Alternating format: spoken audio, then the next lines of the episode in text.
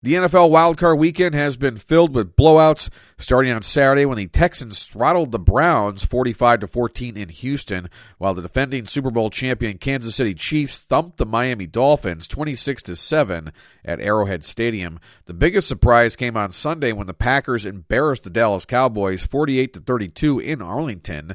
The nightcap featured a more competitive game where the Lions edged the Rams 24 to 23 at Ford Field. A pair of Monday games will put a bow on the wild card round. The Steelers battle the Bills in Orchard Park in a game that was postponed over the weekend due to snow.